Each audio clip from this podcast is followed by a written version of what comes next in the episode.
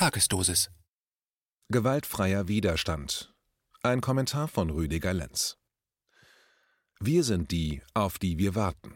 Wenn wir es nicht tun, tut es niemand für uns. Ich habe lange überlegt, ob ich überhaupt noch etwas über Corona und den ganzen Pandemiebetrug schreibe. Nun schreibe ich es doch noch, aber es wird ein Artikel werden, der Möglichkeiten der Demonstrationen aufzeigen will. Und sie werden anders sein als die, die derzeit in ganz Deutschland laufen und immer mehr werden. Diese Demonstrationen sind gut. Doch wir sollten endlich auch strategisch und nicht bloß nach dem Zufallsprinzip vorgehen. Fehler, die in der Friedensbewegung 2.0 begangen wurden, sollten sich möglichst nicht wiederholen. Der Nichtkampfweg entsteht. Der Autor dieser Zeilen, den einige aus der Friedensbewegung, andere als Publizisten auf KenFM und andere gar nicht kennen, gibt hauptberuflich Seminare, hält Workshops ab, ist als Vortragsredner unterwegs, ist Berater und Therapeut und bildet in Sachen Nichtkampf Sozialagenten, Selbstverteidigungstrainer und Personalberater fort. Von 1987 bis 2010 leitete der Autor eine selbstständige Sportschule für unterschiedliche Selbstverteidigungsarten, darunter Taekwondo, Shaolin Kung Fu, aber auch Kendo und Jaido, also die Kunst, das Schwert zu ziehen. Seit seinem 18. Lebensjahr ist der Autor als Trainer für Kampfsport unterwegs und gründete zusammen mit seinem Trainer mehrere Schulen in Nordrhein-Westfalen. Seit 40 Jahren steht er vor Menschen und löst zusammen mit ihnen ihre Probleme. Der Autor hat zahlreiche Auszeichnungen in den unterschiedlichen Kampfkunstdisziplinen, von denen er in zwei den Großmeistertitel hält. Er war unter anderem im Nationalteam der damals erst neu gegründeten Deutschen Taekwondo-Union, beteiligte sich an nationalen und internationalen Meisterschaften im Vollkontaktsport, als er noch erheblich jünger war als heute.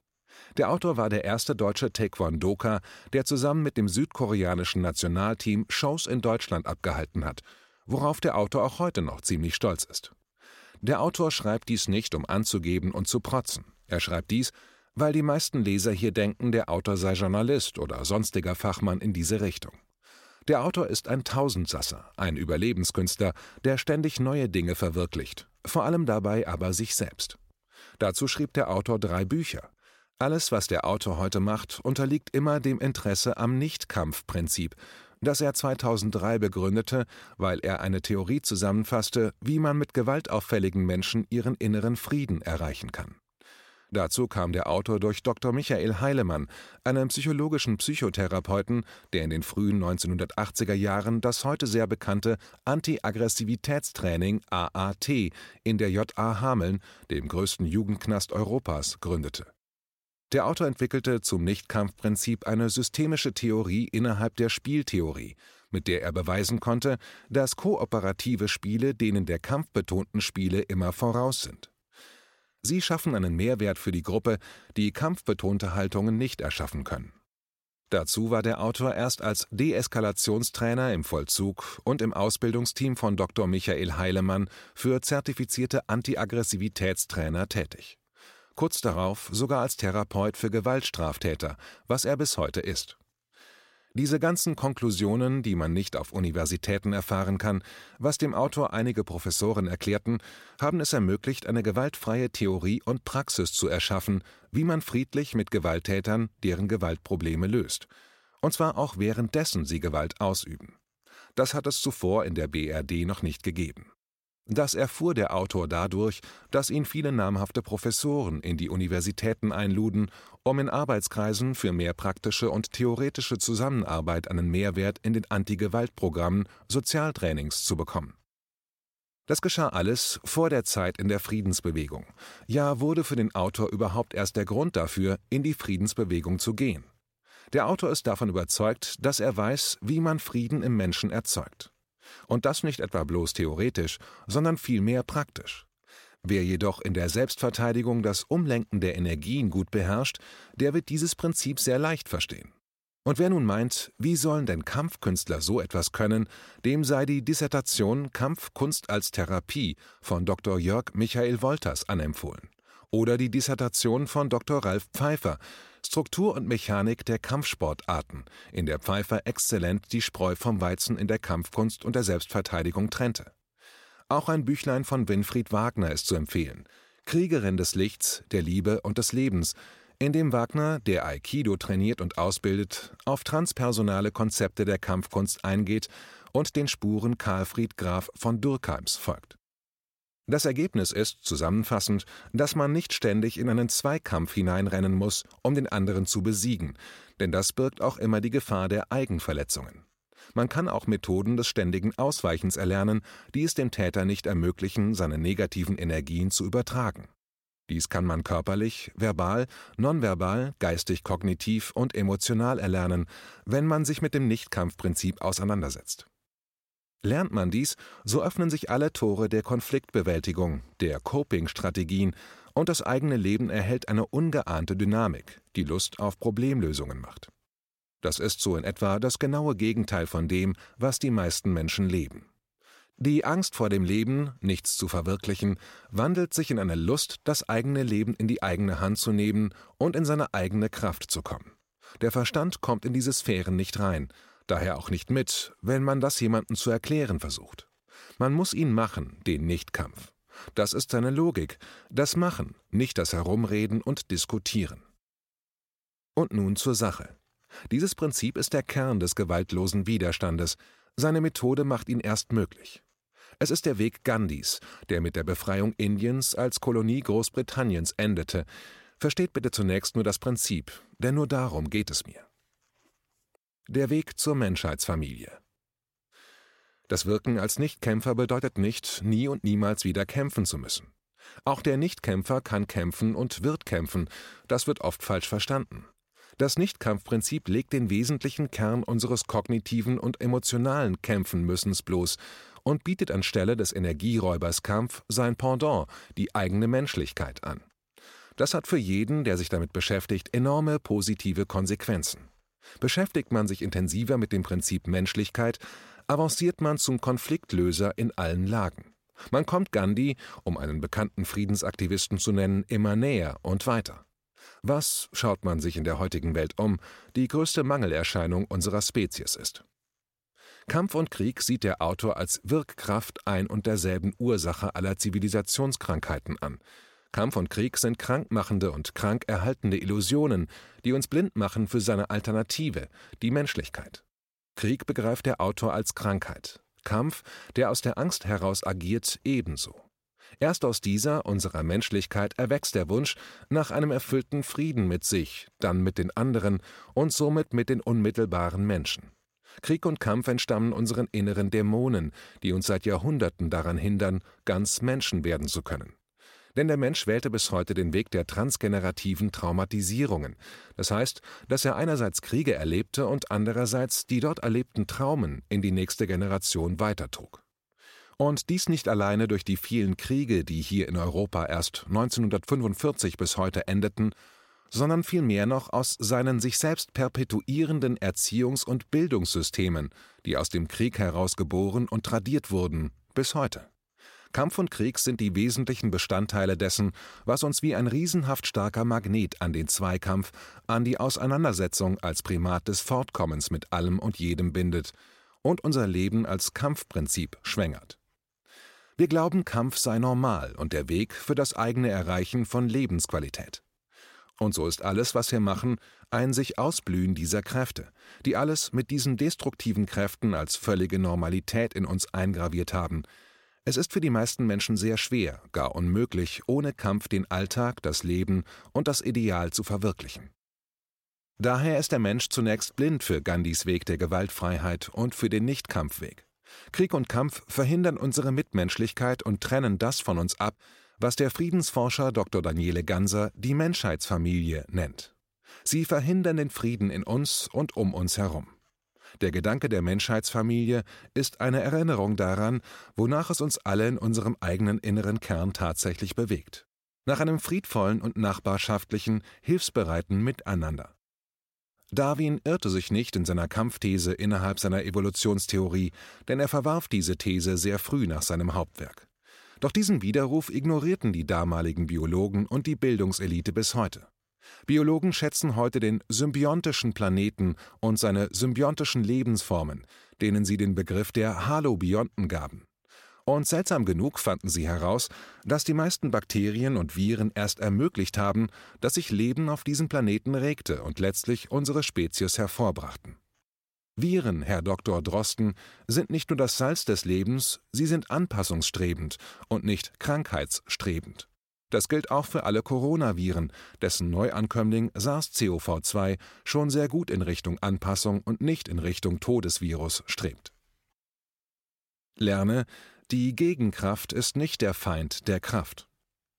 Man schiebt nicht mehr Gewalt vor oder völlig unreflektiertes Verhalten, das bei vielen auch zur eigenen Falle, einem Fehlverhalten katastrophalem Ausmaßes werden kann, sondern man wächst an der Gewaltlosigkeit und wird automatisch immer menschlicher. Dieses Menschlichwerden setzt mit der Zeit alle Potenziale im Menschen frei. Potenziale, von denen niemand eine Kenntnis hat, der nicht diesen Weg in unserer Zeit selbst geht. Wobei der Begriff Nichtkampf unerheblich ist. Wichtig ist der Weg dorthin, nicht sein Name oder Begriff. Diesen Begriff wählte ich, da ich im Vollzug mit Gewaltstraftätern gearbeitet habe und als Sozialtrainer ein Konzept, ein Manual benötigte, das im Milieu auch sofort verstanden und zugeordnet werden konnte, was sehr hilfreich war. Der Nichtkampfweg hat nichts mit einem immer schwächer werden zu tun, was ja oft behauptet wird von denen, die nichts darüber wissen und allein vom Begriffspaar Nichtkampf in ihren Interpretationen beeinflusst werden. Nichtkampf heißt nicht nie wieder Kampf oder ich lasse mich lieber zusammenschlagen oder töten, als dass ich mich wehre. Ganz im Gegenteil. Ich schreibe dies deswegen an den Anfang hier, da ich mit der Zeit viele Kritiker des Weges der Gewaltlosigkeit im Netz kennengelernt habe, von denen niemand jedoch über die Kenntnis dazu verfügte, über die ich verfüge. Das wurde mir schnell klar, sobald ich mit solchen in Kommunikation ging. Und diese kann ich unmöglich in einem kurzen Text darlegen, wie diesem, weswegen mir oft auch Arroganz entgegnet wird. Lest meine Bücher, die ich frei als PDF-Dokumente zur Verfügung gestellt habe. So wird mir Geldmacherei unterstellt. Doch mit PDF-Dokumenten macht niemand Geld. Leute, die nicht selbst so unterwegs sind, wie ich und viele andere, können das nur falsch verstehen, habe ich oft den Eindruck. Kommen wir nun zum gewaltfreien oder gewaltlosen Widerstand, den die Regeln, Gesetze und Außerkraftsetzen der Regierung unter der Bundeskanzlerin Angela Merkel in der Gesellschaft erzwingen und zu denen ich jeden Bundesbürger und Nicht-Bundesbürger aufrufe. Widerstand muss gewaltfrei sein und bleiben. Das ist das Gebot für alle Handlungen, die im Widerstand erfolgen. Eine Regel will ich für das Nachfolgende geben. Keine Mikrofone, keine Bühne, keiner steht oben, redet oder spielt Musik und alle anderen hören zu. Alle Anwesenden sollten möglichst wie ein Körper und ein Geist agieren. Kooperation, Symbiose statt Kampf und Auseinandersetzung. Wir geben der Polizei keinen Raum für ihr Einschreiten gegen uns, denn von uns entstehen keinerlei Gewaltszenarien. Alles, was Gegenkräfte erzeugt, werden wir meiden und nicht tun. In diesem Sinne ist das, was der Physiker Hans-Peter Dürr sagte, die Gegenkraft ist nicht der Feind der Kraft, wahr. Denn er sagte damit nichts anderes als, dass man die Gegenkräfte wandeln oder aufnehmen, umlenken kann, indem man die Gegenkräfte für die eigene Strategie und Kraft nutzt. Das ist das Herz aller Nichtkampfkunst und der modernen Deeskalation. Das könnte man selbst lernen, wenn man will. Man könnte auch sagen, die Gegenstrategie ist nicht der Feind der Energie, denn Energie an sich ist neutral, wie auch die Kraft an sich neutral ist. Nur wir Menschen machen mittels unserer Emotionen daraus einen Kampf, indem wir stets die Energien, also die Kraft des Gegners, als Möglichkeiten unserer Abwehr aufnehmen, blocken, also der dadurch entstehenden Massekraft, Masse mal Beschleunigung gleich Kraft, uns entgegenstellen und uns selbst damit oft großen Schaden zufügen. Unser Wissen ist stark, aber unsere Emotionen sind oft eine Falle, in die wir hineinfallen, da sie den Verstand außer Kraft setzen können. Das ist in vielen Teilen der Kampfkünste auch ihr Prinzip, nicht jedoch in der realistischen Selbstverteidigung, aus der ich das Prinzip der Gegenkraft entliehen habe. Ihre Realität ist nicht unsere oder meine Realität. Schauen wir zurück. Als erstes haben Ärzte, Epidemiologen, Virologen, Notfallmediziner, Allgemeinmediziner und Pathologen sehr gute Aufklärungsarbeit im Netz aufgezeigt. Im Mainstream kam auch der ein oder andere bei der Sendung Markus Lanz zu Wort.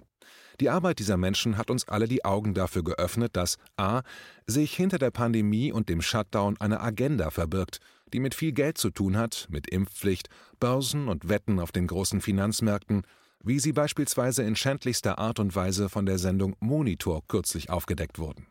Die Mediziner sind mit dem Thema durch. Ihre Aufklärungswelle hat eine positive Aufklärungswelle im Internet erzeugt, wie ich sie, seit ich in der Aufklärungs- und Friedensbewegung bin, nie zuvor erlebte. Sie sind zu medizinischen Helden der Aufklärung geworden. Vor allem Wolfgang Wodark, Sucharit Bhakti und Bodo Schiffmann. Ganz neu in dieser Riege ist Dr. Katrin Haas, die Tacheles redet und den Rücktritt von Frau Dr. Merkel und Jens Spahn fordert. Jetzt aber muss die gleiche Welle der Aufklärung von den Juristen und den Polizisten kommen. Ihr müsst diesen Rechtsstaat retten, sein Grundgesetz und seine unveräußerlichen Rechte verteidigen. Ihr müsst jetzt aufstehen, euch empören und Recht und Gesetz wieder einfordern, wie es vor dem Außerkraftsetzen war, vollumfänglich. Wir brauchen den Aufschrei der Justiz und der Polizeidirektionen, eure Empörung länderweit. Ich will nicht falsch verstanden werden. Falls uns ein Virus oder Bakterium pandemisch überfällt, das wie Ebola, Typhus, der Malariaerreger oder andere hochbedrohliche Viren oder Bakterien die ganze Menschheit zu erfassen droht, wäre ich der Erste, der Maßnahmen, wie wir sie derzeit alle erdulden müssen, hinnehmen und auch propagieren würde. Auch ich würde mich nicht versammeln wollen. Das ist aber gar nicht der Fall. SARS-CoV-2 ist seit spätestens Ende März in seinem Sommerschlaf. Das zeigen uns die wissenschaftlichen Zahlen und Statistiken des Robert Koch Instituts, die fast tagtäglich in den Videos dazu von Dr. Bodo Schiffmann jedem zugänglich sind. Masken zu tragen ist völliger Unsinn. Abstand zu halten ist ebenfalls völliger Unsinn. Die Hygienevorschriften zu beachten tue ich, seitdem ich über sie als Jugendlicher aufgeklärt wurde, denn seit meinem zwölften Lebensjahr leide ich unter allergischem Asthma und Heuschnupfen. Bin also aus Sicht der Coronaviren selbst ein Risikopatient. Ich halte jeden Winter Abstand und begegne wenigen Menschen. Nur ist das bisher niemandem aufgefallen, da ich es präventiv tue und nicht darüber rede.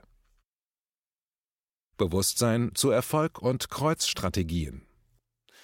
Wir benötigen eine Bewegung, in der das Bewusstsein zur Strategie und zu Erfolg vorherrscht und nicht wahllosen Aktivismus predigt, der zwar der Sache dient, nicht aber zu Erfolg führt. Diese Strategie haben wir noch nicht. Anfänge dazu wurden von Kai Stuhl in Berlin am Rosa-Luxemburg-Platz im Sinne von Meditationen für das Grundgesetz gestartet. In Hameln wird sich voraussichtlich auch eine solche Gruppe organisieren, an der auch ich dann regelmäßig teilnehmen werde. Was wir brauchen, sind Kreuzstrategien. Was ist das? Das sind Ereignisse, die zeitgleich und auch nacheinander zu den üblichen Demonstrationsstrategien laufen, die wir bisher kennen, also das ganz normale Demonstrieren, wie derzeit etwa in Chemnitz, München und Berlin. Alle Ereignisse werden gewaltlos, also nach dem Nichtkampfprinzip und dem Gandhi-Prinzip ablaufen. Alle sollten ohne die Rufe nach Wir sind dieses oder jenes ablaufen. Alle Ereignisse sollten sich strikt an das Prinzip der Gewaltlosigkeit halten, was impliziert, dass auch der Gegenseite, zumindest der Polizei, signalisiert wird, wir sind durchgehend friedlich. Das macht auf Dauer im Inneren etwas mit den Polizisten. Gewaltausübung, die keine professionelle Gewaltantwort bekommt, lässt den Täter ins Leere laufen und die ausgeübte Gewalt wirkt mit der Zeit und der Ausdauer auf den Täter zurück. Sie wirkt als Rechtfertigung der Gewalttat auf den Täter zurück, sobald er als Rückantwort ebenfalls Gewalt bekommt. Das ist die Zweikampfstrategie, die immer die Gewaltantwort auf die Gewaltauslösung braucht, um Rechtfertigungsgründe zu etablieren und die Gewalt als Mittel der eigenen Handlungen zu legitimieren. Die Polizei arbeitet ebenfalls nach diesem Prinzip, nach dem übrigens alle Gewalttaten der Menschen funktionieren. Auf diese Weise wird das Gewaltmonopol immer gewinnen und es wird sich niemals selbst zu hinterfragen lernen, was dann zur Gewalteskalation führt, auch bei den Demonstranten. Diesen Kreislauf zu durchbrechen ist die gewaltlose Methode des Nichtkampfs und sie führt automatisch zu Gandhis Weg des Satyagraha, dem Weg der Wahrheit als innere Haltung und sich dadurch widerspiegelndes Verhalten nach außen. Ich habe das modifiziert und in unsere Gesellschaft übertragen und weiterentwickelt, was ich zunächst weder beabsichtigte noch wusste, als das Nichtkampfprinzip. Es wirkt bei Gewaltstraftätern sehr gut und damit auch ganz grundsätzlich bei fast allen Menschen, die sich ihrer Kognition gewahr sind. Handeln wir geschlossen nach dem Gewaltprinzip, werden wir haushoch verlieren. Ich werde bei so etwas niemals mitmachen, weil es erfolglos ist, gegen King Kong zu kämpfen, wenn ich nur die Größe seines Cs gegen ihn habe. Gandhi gewann, weil er das erkannte und dieses Prinzip in zahlreichen Strategien anwendete. Der Staat will uns in seinen Kampf zwingen, uns in seinen Ring, Kampfmilieu werfen, denn er weiß ganz genau, dass er so gewinnt, denn er hat so immer gewonnen. Tun wir das, verlieren wir komplett. Wer das nicht begreift, sollte das lernen und nicht wieder mit den üblichen Idiotien gegen das Prinzip wettern. Es ist keine NWO-Strategie, sondern bei völligem Verständnis und Können sein genaues Gegenteil. Es macht im Täter, also im Gewaltbereiten, seine innere Tür zur Empathie mit dem Opfer, dem Unterdrückten auf und damit seine Mitmenschlichkeit zur jeweiligen Situation erst möglich und handlungsbereit bzw. handlungsoffen. Jeder Tätertherapeut weiß eines über die Wirksamkeit aller Gewalttäter. Ohne Empathie mit der Opfersituation ist keine Wende hin zu einem Täter-Opfer-Bewusstsein im Täter möglich. Und das ist unser Schlüssel, unser goldener Pfad, sie auf unsere Seite zu ziehen, in ihrer Mitmenschlichkeit mit unseren Bedürfnissen eins werden zu lassen, wenn wir geschickt vorgehen. Boris Jelzin wandte dieses Prinzip damals an, als Michael Gorbatschow geputscht und gefangen genommen wurde, und er stellte sich vor die Panzer. Das beendete damals den Putsch und Gorbatschow wurde befreit. Napoleon wurde nicht in Waterloo besiegt, sondern in Russland. Dort bekämpfte ihn der russische Generalfeldmarschall Michail Ilyaronowitsch Kutusow nicht, sondern ließ Napoleon in eine Nichtkampfstrategie, der Taktik der Vermeidung von Kopf-auf-Kopf-Kollisionen hineinfallen, in der Napoleon fast seine gesamte Armee im russischen Winter und im brennenden Moskau verlor. Erst dadurch war Waterloo erst möglich.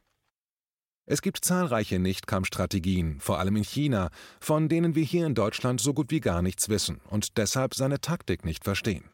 Schon mal was von den 36 Strategemen gehört, die in China schon in der Grundschule jedem chinesischen Kind gelehrt werden? Oder von Sun Tzus Kunst des Krieges, in der es nur so von einer Kriegskunst des Nichtkämpfens als ersten Weg wimmelt? In Europa gibt es fast keine reifen entwickelten Gedanken zu so einer Kunst in Asien hingegen schon, in der die List zur Kunst etabliert wurde und dieses Verhalten dort niemandem angekreidet wird, da alle dort so vorgehen, wenn sie in Richtung Macht und Interessen unterwegs sind. Und genau das ist der europäische blinde Fleck der Strategien im Umgang mit China. Wehrt euch, Merkel hat keinen Gottesauftrag. Jetzt brauchen wir die Juristen, die Polizisten und die Schulbehörden, die Schulen, die Schulleiter und die Elternräte, die Elternsprecher. Wir müssen mit den Juristen reden, vor ihren Gebäuden stehen und sie friedlich und höflich davon überzeugen, dass wir, also die Gesellschaft, auf ihren Protest wartet. Dann müssen wir den Schulbehörden und den Schulleitern klarmachen, dass wir nicht weiter die Zukunft unserer Kinder und Enkel aufs Spiel setzen wollen. Wir wollen endlich wieder die Schulen offen sehen, sodass der Unterricht und die Abschlüsse gut vonstatten gehen. Schritt 1 sind die Mediziner und Co. Schritt 2 sind die Juristen. Schritt 3 sind die Polizeidirektionen. Schritt 4 sind die Schulen und Schritt 5 die Gotteshäuser aller Religionsgemeinschaften, als Symbol vor allem die Nikolaikirche in Leipzig. Sie müssen und sollen wieder öffnen und ihr Werk tun. Also müssen wir zu den Bischöfen und den anderen religiösen Oberhäuptern und ihnen klarmachen, dass Gott keine Pause will, noch dass er sie je angeordnet hat. Gott ist immer und alles, und wer das nicht versteht, dagegen vorgeht oder Gottes Wille einschränkt, den müssen wir mit friedlichen Mitteln, mit Gottes Wille sozusagen, davon überzeugen, dass Gott das aber nicht will. Gottes Wirken kennt keine Pause, kein Nachlassen unserer Gebete und keinen kleinen Glaube. Gott ist alles oder das Göttliche ist alles. Gott ist quasi immer da. Merkel hat keinen Gottesauftrag bekommen. Der Staat steht über der Kirche, ja, aber der gläubige Mensch sollte immer Zugang zu seinem Gott haben und daher muss er zu seiner Kirche gehen können. Ihm darf der Zugang zu seiner Religiosität niemals verwehrt werden. Alles, was ich hier beschreibe, unterliegt immer dem Nichtkampfprinzip, dem Gandhi-Prinzip, keine Gewalt aussenden, nicht in der Sprache, nicht in der Geste, nicht mit dem Körper, nicht nonverbal, doch immer empathisch auf die Grenze des Gegenübers eingehen. Wenn wir das jetzt nicht tun, dann war es das wahrscheinlich für mehrere Generationen mit der Restdemokratie.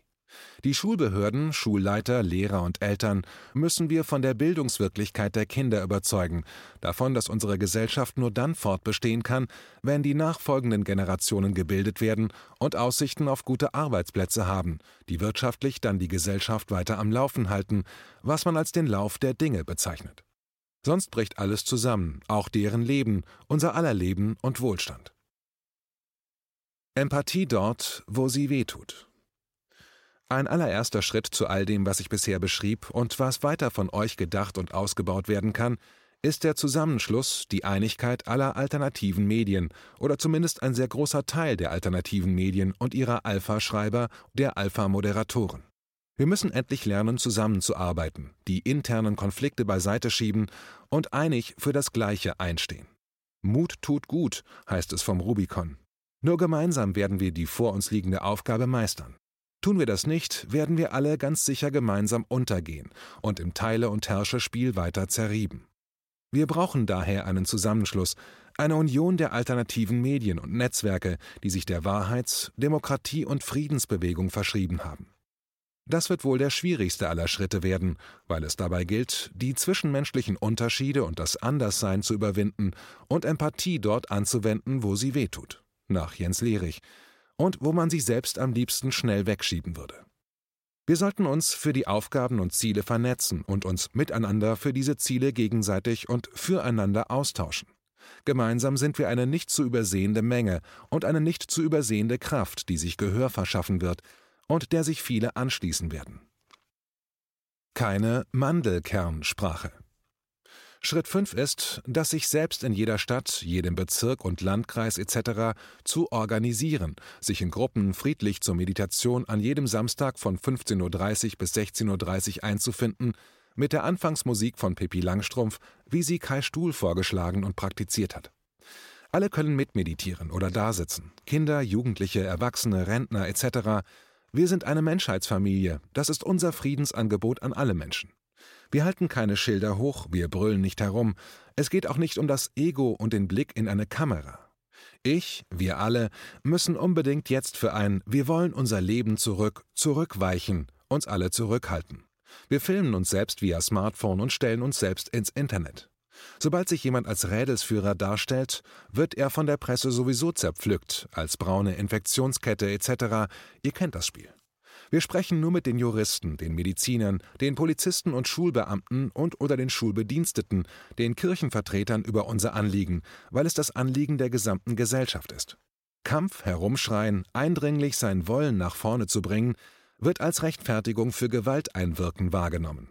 Alle Haltungen und alles Verhalten, das beim anderen, den Ordnungshütern und all denen, die wir überzeugen wollen und müssen, agromäßig verstanden wird, wird als Antwort von ihnen den Ring erzeugen, in dem via Zweikampfmodus nicht mehr diskutiert wird, sondern nur noch die eigene Meinung über die des anderen als Sieg des besseren Argumentes gefeiert wird.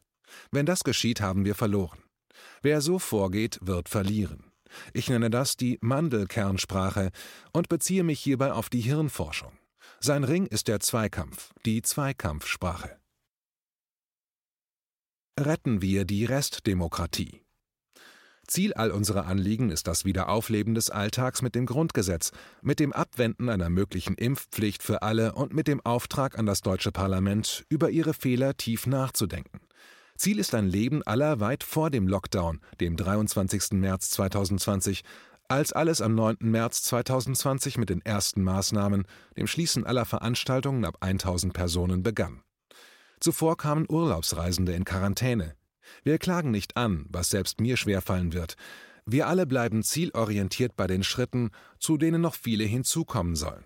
Die aber will ich ja nicht im Alleingang hier vorstellen. Das, was wir tun, soll von uns allen kommen. Kein Bestimmer dieser ganzen Schritte soll es geben, wohl aber eine Gruppe, damit man überhaupt voranschreiten kann und im Verbund Lösungen erarbeitet, damit Ziele erreicht werden. Dazu braucht es mehr den in gewaltloser Taktik und friedensfähigen Strategien erfahrenen Menschen, als den, der als sehr intelligent gilt, aber hierin noch nicht sehr bewandert ist.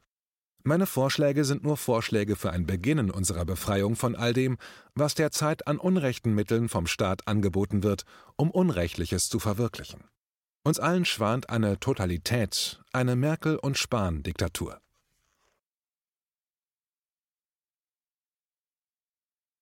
Kehren wir Ihre Taktik um.